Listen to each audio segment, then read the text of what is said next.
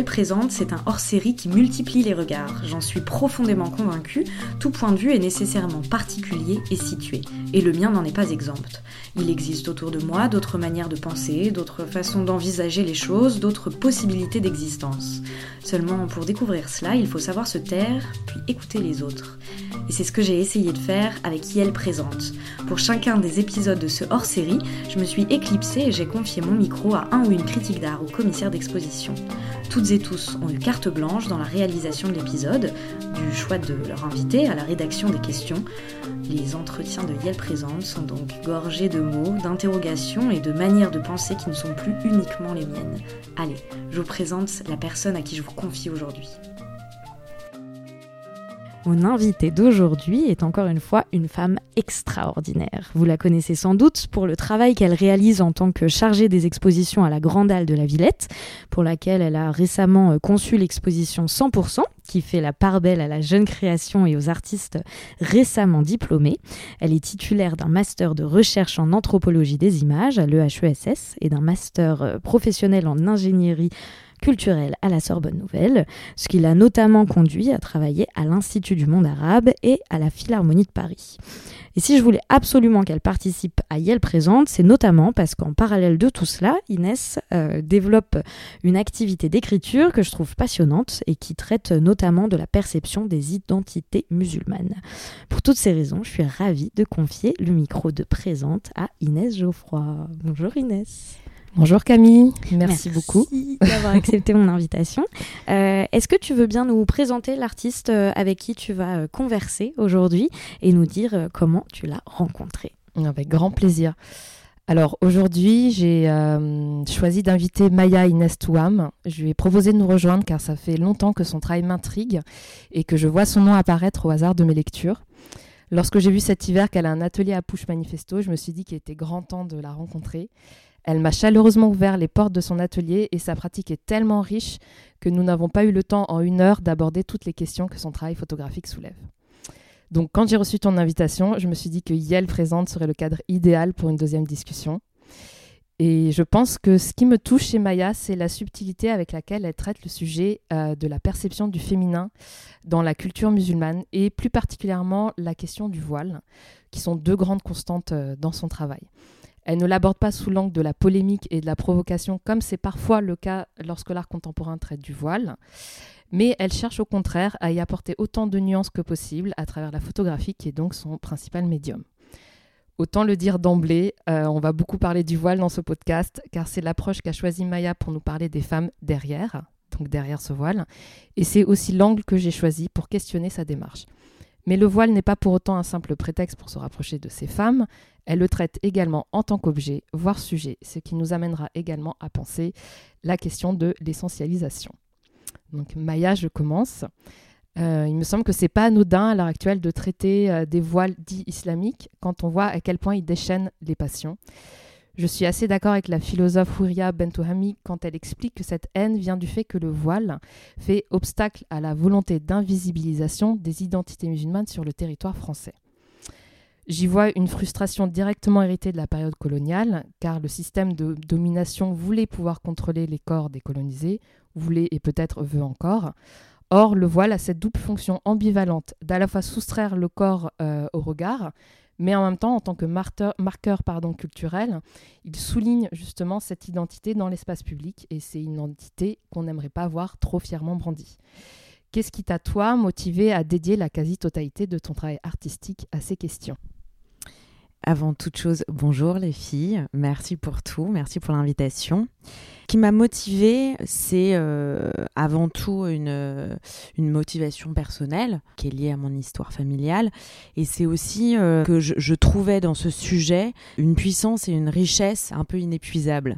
Et donc j'avais envie de mettre les mains euh, dans, et, de, tenter de démêler un peu toutes ces questions qui était importante à mes yeux, qui pour le coup en France était vue euh, que d'un aspect euh, diabolisant, qui ne, selon moi n'avait pas sens. L'injustice que subissaient les femmes musulmanes, voilées ou non, et les stéréotypes et autres aliénations dans lesquelles on enfermait les femmes en France, me m'insupportait à un point tel que j'avais envie de rendre justice ou en tout cas de, remettre, de montrer une vérité, une vérité plus, plus douce. Et puis, euh, j'ai fait une pièce qui s'appelle Burqa Facette qui illustre bien ce paradoxe.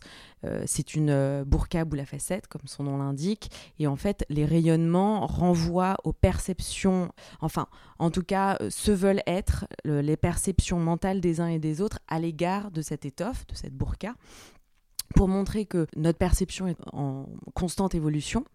Euh, on n'a jamais une, idée arrêtée sur euh, telle ou telle chose, mais qu'elle est euh, en tout cas variable en fonction du, de l'environnement dans lequel on, a grandi, de l'éducation qu'on a eue, du pays, donc de la géographie dans laquelle on est, et qu'il faut en prendre conscience. C'est-à-dire que j'invite le spectateur à se dire que ce voile, s'il le stigmatise, s'il le diabolise, s'il le met sur un piédestal, c'est parce que il est finalement un peu influencé par euh, l'environnement dans lequel il a grandi.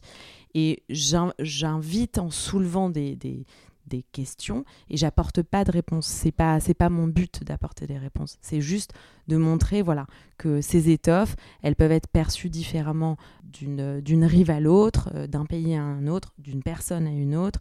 Et euh, l'idée c'est juste euh, de montrer la diversité. Oui, c'est ça que j'ai beaucoup aimé. Il me semble que tu, tu ne prends pas position en tant que tel, tu essaies juste de montrer vraiment en fait tous les récits derrière.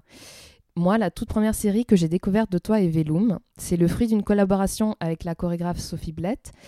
Euh, je dois dire qu'elle m'a particulièrement frappée car euh, je l'ai découverte à une période où je, faisais des recherches sur le corps voilé dans la danse et euh, j'ai été marquée par la plasticité que tu arrivais à donner à la burqa. J'ai trouvé ça tellement beau, la manière dont tu trouves une autre finalité à ce vêtement religieux la manière dont tu arrives à ne pas être dans un détournement agressif, mais de plutôt prendre un léger pas de côté et de faire deviner le corps sous ce voile qui est pourtant censé le cacher. Il me semble que cette burqa afghane bleue que tu as utilisée pour cette série et qui trône d'ailleurs dans ton atelier à Pouche te vient de ta grand-mère. Peux-tu me dire ce qui t'a attiré dans ce vêtement et ce qui t'a amené à travailler avec une chorégraphe? Euh, alors, cette euh, burqa m'a été offerte par ma tante, Evelyne, euh, qui est professeure de théologie aux États-Unis et qui travaille notamment sur l'islam, qui a voyagé dans beaucoup de pays musulmans. En fait, donc la première fois que j'ai vu ce tissu, j'étais fascinée et j'ai essayé de désacraliser ce, cet objet religieux qui euh, a vraiment un poids. On, sait quand on voit une burqa qu'il euh, représente une certaine partie de, l'islam et certains pays. Évidemment, ça ne se porte qu'en Afghanistan et au Pakistan. Euh, au Maghreb, on n'en verra a priori jamais. Et donc, l'idée, c'était surtout de m'interroger sur sa plasticité, sur les détails de ce tissu, sur sa couleur, les broderies, les plissés, les drapés, sa forme, son poids. Ce qui était intéressant, c'était surtout euh, de s'intéresser à la densité de la matière. C'était un outil fascinant, en tout cas euh, à mes yeux, et en tout cas très intéressant, avec l'idée de, soustraire euh, sa fonction première et de s'intéresser que vraiment à sa forme. Euh, ensuite, par rapport à Sophie Blais, eh ben, c'est elle qui m'a contactée parce que dans beaucoup de mes séries photos, il y avait un côté participatif où j'envoyais des appels à participer à telle et telle euh, euh, action, telle et telle série photo ou, ou enregistrement sonore, etc. Et donc Sophie était venue sans vraiment correspondre euh, à la série euh, précédente, puisque c'était pour Arab, euh, une série sur les cheveux des Arabes. Mm. Et elle m'avait fait comprendre qu'elle qu'elle souhaitait collaborer avec moi. Et j'étais très contente puisque du coup cette, initiative est venue de sa part et l'action amène l'action et en fait voilà le fait d'avoir euh, un peu diffusé euh, tous mes travaux euh, sur des plateformes sur les réseaux sociaux etc et ben cette, cette personne est venue à ma, rencontre pour me proposer une collaboration et, et j'ai trouvé que l'idée de la faire travailler, en tout cas de se réapproprier cette étoffe, ça allait être hyper intéressant. Et ce qu'il en ressort est un peu extraordinaire. Même moi, je ne m'attendais pas à, voir ce corps de femme se transformer en tissu ou ce tissu se transformer en corps de femme. Oui, en effet, je pense qu'il y a, il y a ça qui est vraiment touchant et assez beau dans cette série, c'est que ce, voile, encore une fois, qui est censé effacer le corps, devient au contraire complètement habité et c'est comme s'il y avait un duo qui se crée entre l'objet et le corps. C'est une tendance qu'il y a eu dans la danse contemporaine d'exploiter de, un petit peu en tant que euh, un accessoire qui devient sujet, on va dire, sur le plateau. Je trouve que ben, déjà, c'est hyper beau que tu été ouverte à, cette euh, collaboration, parce que c'était peut-être pas forcément euh, l'endroit où tu voulais amener ta pratique. Et en plus, justement, juste pour rebondir, tu utilisais ce mot réappropriation et justement, dans un cadre complètement détourné où on parle beaucoup à l'heure actuelle de réappropriation culturelle, ainsi de suite. Là, je pense que c'est justement bien amené et bien mené parce que c'est encore essayer de sortir un petit peu euh, le, ce, voile de euh, tout, justement, toutes les projections, tous les fantasmes, tout, euh, toute cette vision qu'on peut avoir dessus et un peu recentrer sur, comment dire, oui, vraiment l'objet, quoi. C'est ça que je trouve assez touchant. Donc voilà. Mais justement, il y a quelque chose de très fort euh, dans ton travail autour de l'étoffe. On le voit euh, dans le sujet, mais aussi le titre. Quoi. Il y a toujours quelque chose, il y a comme un, peu euh, une ligne en pointillé dans chacune de tes séries où tu, tu retournes à l'étoffe. À ce propos, je voulais te parler de ta série Révéler l'étoffe qui a connu plusieurs, plusieurs étapes. Donc, il y a eu euh, une série à Alger, à Oran, Tamanrasset, Tizi Ouzou et Paris. Ça me fait penser au projet Les Marocains de Leila Alaoui, qui est parti tirer le portrait de ses compatriotes dans différentes régions du Maroc pour montrer toute la diversité culturelle du pays. J'ai l'impression que toi, tu as voulu, à travers euh, ce projet, montrer à quel point porter un voile est une affaire personnelle qui varie en fonction euh, du vécu et, mais aussi beaucoup de la culture locale, c'est ce que tu nous disais euh, en première partie. Moi, j'y vois aussi une manière de résister un petit peu à la vision monolithique et essentialiste de la femme voilée, qui est un terme déjà, le voile, la femme voilée, il y a tellement de voiles différents. La femme voilée, c'est réduire donc la femme à, son, un accessoire qu'elle porte. Voilà, cette série m'a vraiment touchée parce que, euh, donc pour la décrire aux auditoristes, tu as fait un shooting de plusieurs personnes qui sont venus, qui ont posé avec leur voile ou non, et s'exprimant à propos du voile en disant euh, si elles le portaient, si elles le portaient pas, ce qu'elles en pensaient.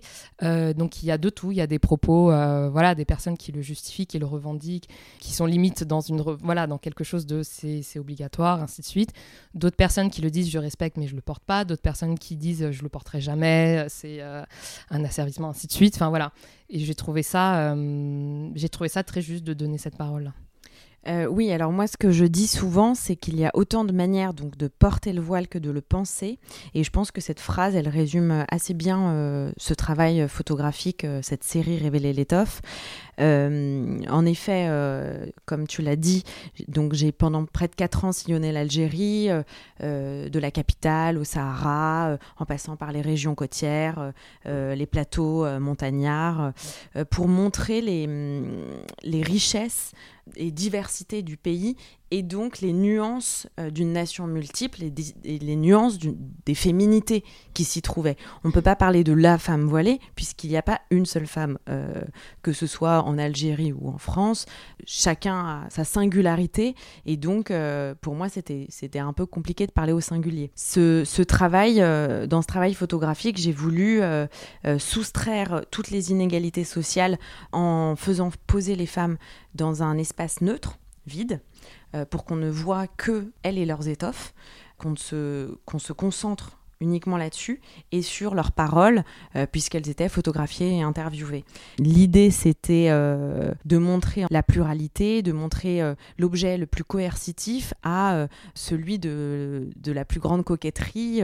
voilà, j'ai eu de tout et c'était exactement ça que je voulais montrer. C'est qu'il n'y avait pas, encore une fois, une seule manière de, de penser cette étoffe et que moi en tant qu'artiste j'étais là pour montrer, révéler, pas juger, euh, soulever des questions, euh, les faire parler, et puis voilà, encore une fois, inviter ces femmes musulmanes à parler et ne pas parler à leur place. C'était très important pour moi. Dans cette série, j'ai tenté de montrer comme je vous disais tout à l'heure, que l'environnement, l'éducation, ce que j'appelle frontière mentale, euh, façonnent nos modes de pensée, que l'on porte le voile finalement à Paris, à Alger ou en Kabylie, puisqu'il va se porter différemment, il va se porter ou non. Ce qui est important de, remarquer, c'est, c'est juste que la définition de la liberté ne va pas être la même en France, au Maghreb euh, ou même au Moyen-Orient. On ne peut pas avoir une manière manichéenne de penser ce voile. Il faut se dire que euh, la personne qui va le porter en Arabie Saoudite, elle va le porter pour euh, X et Y raisons qui font que je ne peux pas, moi, juger, me permettre de juger en France, alors que la définition de ma liberté est différente de la sienne. Voilà, c'était ça qui était important pour moi de mettre en avant, en tout cas dans cette série, c'était que euh, ces femmes euh, sont toutes différentes, portent toutes ou ne portent pas ces étoffes, mais l'idée c'est quand même de coexister et aussi de les laisser s'exprimer. Oui, ça me fait penser, euh, pour boucler du coup avec l'introduction de, Camille, ça me fait penser justement à la question de permettre euh, l'expression des points de vue situés tout simplement et de, euh, de vraiment garder cette ouverture d'esprit sur le fait que voilà, il y a, il n'y a vraiment pas euh, une vérité euh, et que, euh, encore une fois, le monde arabo-musulman est tellement... Et puis même, qu'est-ce qu'on met dans le monde arabo-musulman? Est-ce qu'on met la France à ce stade? Du fait de, des, importantes communautés musulmanes qui y vivent. Voilà, donc ce, toute cette culture-là est tellement pas monolithique et donc vraiment rappeler qu'on ne peut pas tenir un seul discours et également, moi, ce que enfin voilà, ce que j'ai, ce qui m'a touché, c'est qu'on a vu notamment, euh, là, je, pars sur un pendant un peu plus politique encore, mais euh, notamment sur tous ces débats, toutes ces polémiques euh, très vaines, très creuses qu'on a eu ces derniers mois depuis des années en France. on a vraiment vu qu'en fait, on pouvait débattre du voile sur un plateau qu'avec des hommes et aucune femme voilée, et que juste en fait, c'est extrêmement problématique.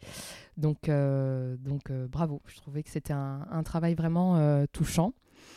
Euh, bon, j'avais prévenu que c'était vraiment le grand sujet de ce podcast, mais on va quand même clore sur cette question euh, du voile. Enfin, j'ai tout de même une toute dernière question, euh, parce que j'imagine que le fait de mettre un tel sujet au cœur de ta pratique a dû potentiellement te fermer certaines portes ou a, a dû provoquer des réactions très fortes. Qu'en est-il? Est-ce que ça t'a porté préjudice dans ta formation et ta carrière par la suite? Effectivement, ça m'a porter préjudice, mais surtout, euh, bah, déjà essentiellement en France, plus que plus qu'ailleurs. J'ai montré ce travail aux États-Unis. Le, regard des Américains était totalement différent. Les Américains étaient bien plus ouverts, mais parce que euh, ils ont d'autres problèmes et d'autres choses à gérer. Euh, enfin voilà. encore une fois, c'est pas manichéen. Ils sont pas très bien là-bas et nous très très mauvais. Mais on m'a dit que je surfais sur un, sur un sujet euh, qui faisait l'actualité, que c'était facile. ah ouais. ouais. ouais, ouais, bien, sûr, bien sûr, que, que je m'enfermais aussi dans des, des, sphères un peu un peu sombres euh, de l'islam et que euh, fallait que je fasse très attention. Euh, voilà, enfin c'était c'était compliqué. Y a, mon travail a été repris par des sites d'extrême droite parfois. Enfin voilà, c'était un peu oh. c'était un peu compliqué. Après, moi ce que je, je sais, c'est que ce sujet il est intimement lié à à mon histoire. J'ai décidé de traiter euh, de ce sujet pour défendre les musulmanes comme euh, euh, ma grand-mère, parce que tout simplement quand j'étais jeune, je la voyais porter un turban et que j'ai jamais eu l'impression qu'elle représentait une menace pour la laïcité ou pour la République et que c'était une manière de lui rendre justice. Et puis au-delà évidemment de, de l'histoire des représentations féminines des musulmanes qui, à travers les cartes postales, étaient biaisées notamment parce que on les euh, sexualisait, euh, on les faisait euh, poser dans, certaines mesures nues ou, ou en tout cas on, détournait leur image, on prenait des, femmes juives et on les faisait poser en musulmanes. Enfin voilà, tout avait été un peu biaisé. Justement, cette vérité n'existait plus. et donc, hormis le fait que historiquement, il y avait eu un problème sur la représentation des femmes musulmanes, c'était avant tout éminemment personnel de travailler sur ce sujet. Donc oui, ça m'a fermé euh, des portes euh, parce que ce travail était trop coercitif, ça m'enfermait dans un sujet euh, euh, où c'était un sujet trop niché, mais euh, d'un autre côté, comme il était aussi sociologique, ethno, autant qu'artistique, eh ben, j'ai pu exposer dans des, dans des facs aux États-Unis, j'ai pu avoir des ouvertures auprès d'un autre public, et c'est pas plus mal que je fasse pas que de l'art dit conceptuel ou que je parle à un public uniquement d'artistes de, ou ou, d'amateurs d'art. Oui, complètement. Je pense que c'est extrêmement intéressant de, justement de sortir également de uniquement de, enfin d'être, de ne pas être uniquement dans le champ de l'art contemporain et de travailler avec des chercheurs, d'autres, d'autres personnalités. Enfin voilà, d'ouvrir les champs. Je pense que ça, c'est assez important. À côté de la question du voile, ton travail photo est également très influencé par les grands maîtres de la peinture flamande du XVIIe siècle. Dans ta série Ready Made, tu revisites les codes de la nature morte classique avec des artefacts marocains contemporains. Tu décris qu'il y a à la fois des objets très précieux comme vraiment des objets euh, qu'on trouve euh, au quotidien sur le marché Made in China. Donc c'est assez marrant cette, euh, cette jonction des deux. Dans ton autre série Salon, qui est une installation que tu as présentée suite à ta résidence toute récente à la Fondation H, tu reprends également l'atmosphère propre au sujet féminin de Vermeer, mais en portant d'autres récits, en mettant en scène d'autres récits, comme par exemple un salon de tissage pour cheveux afro.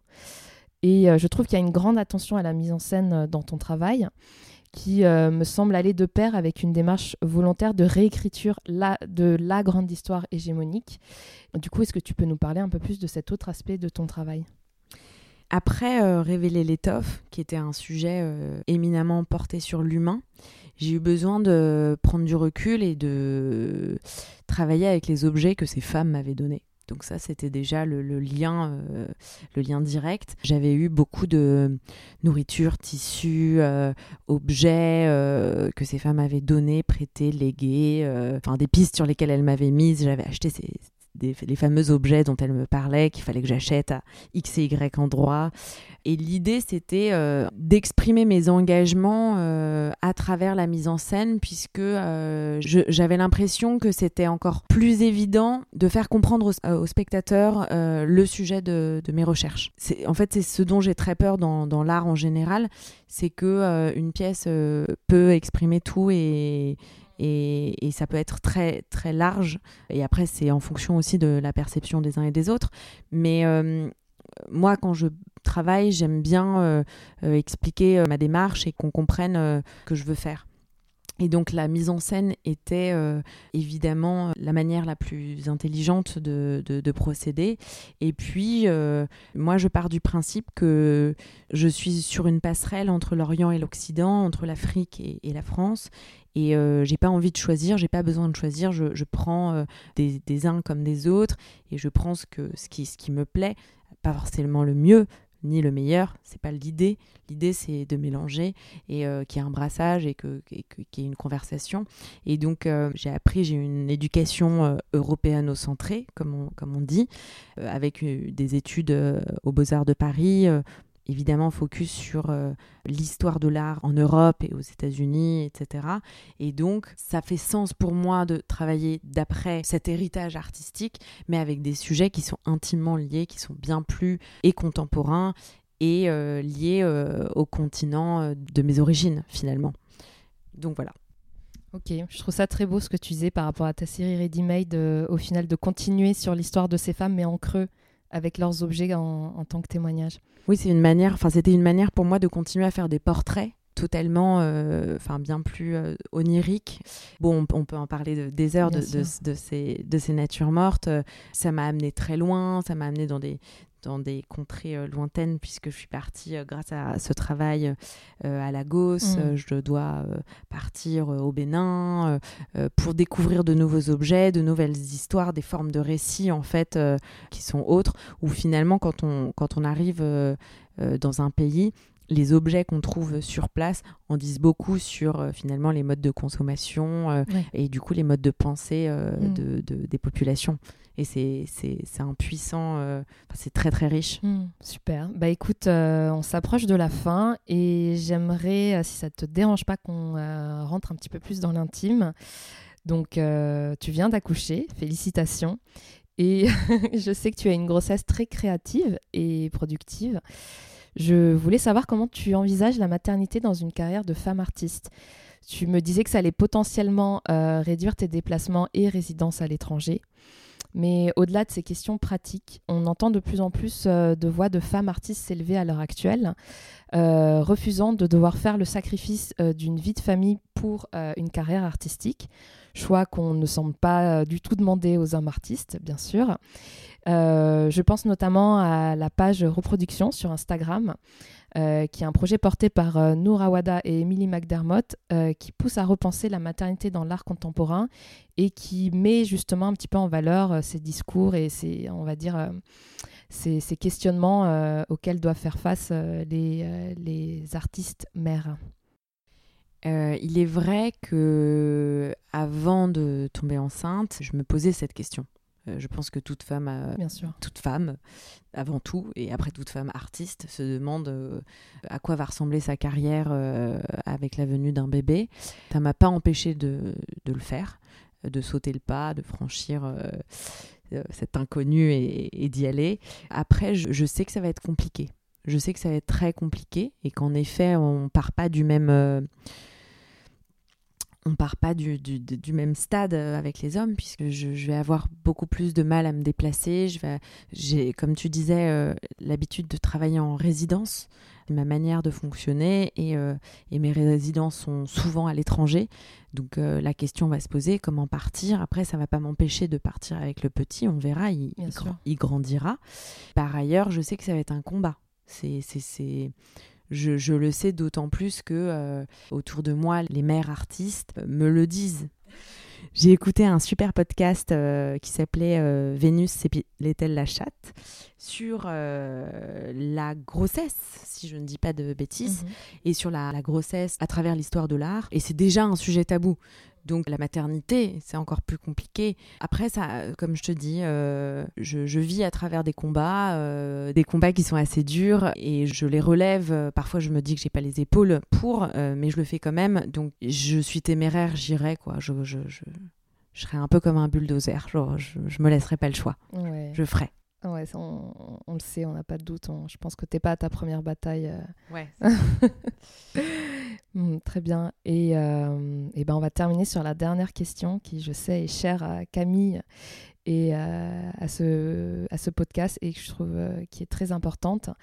La question est est-ce que tu réussis à vivre de ton travail? Et je voulais juste avant de te laisser la parole, spécifier qu'en effet, la, la, la, question de, de, de, de l'argent euh, dans le monde de l'art contemporain se pose rarement, notamment auprès des artistes, comme s'ils se nourrissaient de passion.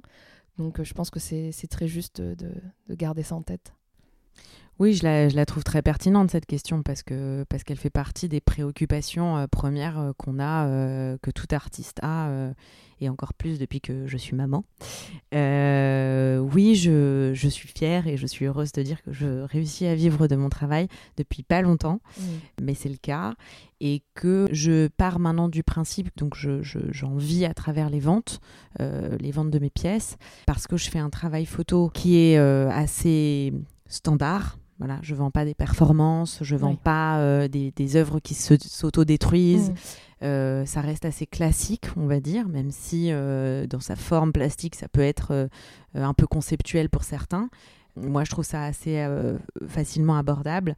Et puis, ça reste des, parfois des sujets sociologiques ou, comme, comme on disait, d'actualité. Donc, donc les gens peuvent comprendre assez facilement. La lecture peut être assez simple, mais euh, c'est pas pour autant que je vais pas euh, à côté euh, avoir un travail de professeur de photo euh, pour essayer d'avoir quand même une régularité de, de revenus pour, ma, pour assurer quand même mes arrières et me dire que les ventes sont un petit plus qui au final maintenant est un gros plus, mais que c'est pas mon ma, ma, mes ressources principales.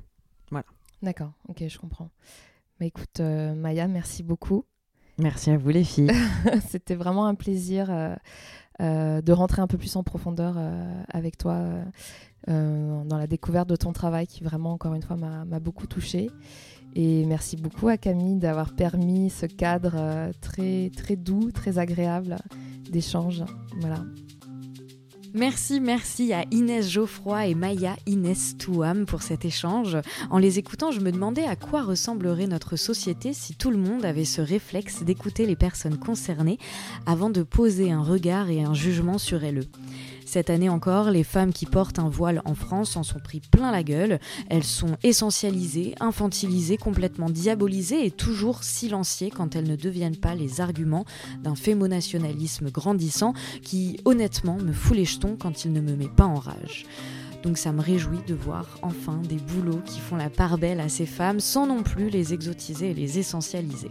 Bref, apparemment, on ne le répétera jamais assez, être féministe, vouloir à minima l'égalité entre les hommes et les femmes, c'est lutter pour que nous puissions faire ce qui nous sied, que ce soit montrer notre cul ou couvrir notre tête. Bon, en tout cas, je ne sais pas vous, mais moi je suis ravie qu'on ait commencé cette troisième épisode, cette troisième saison de euh, Yel Présente avec cet épisode. Je vous donne rendez-vous demain pour le deuxième épisode, euh, mais avant ça, je remercie David Walters pour le générique. Prenez soin de vous et je vous embrasse.